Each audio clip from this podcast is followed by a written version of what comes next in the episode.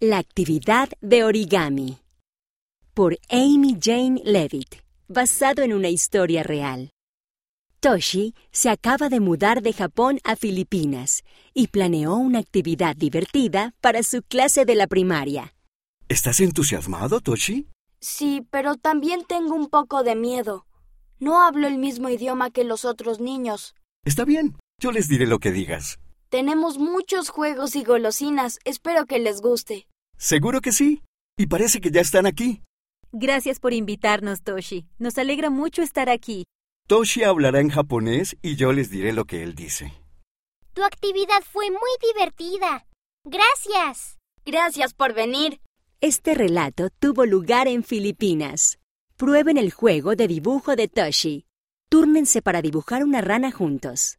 Una persona dibuja el cuerpo de la rana, luego la siguiente persona dibuja los ojos.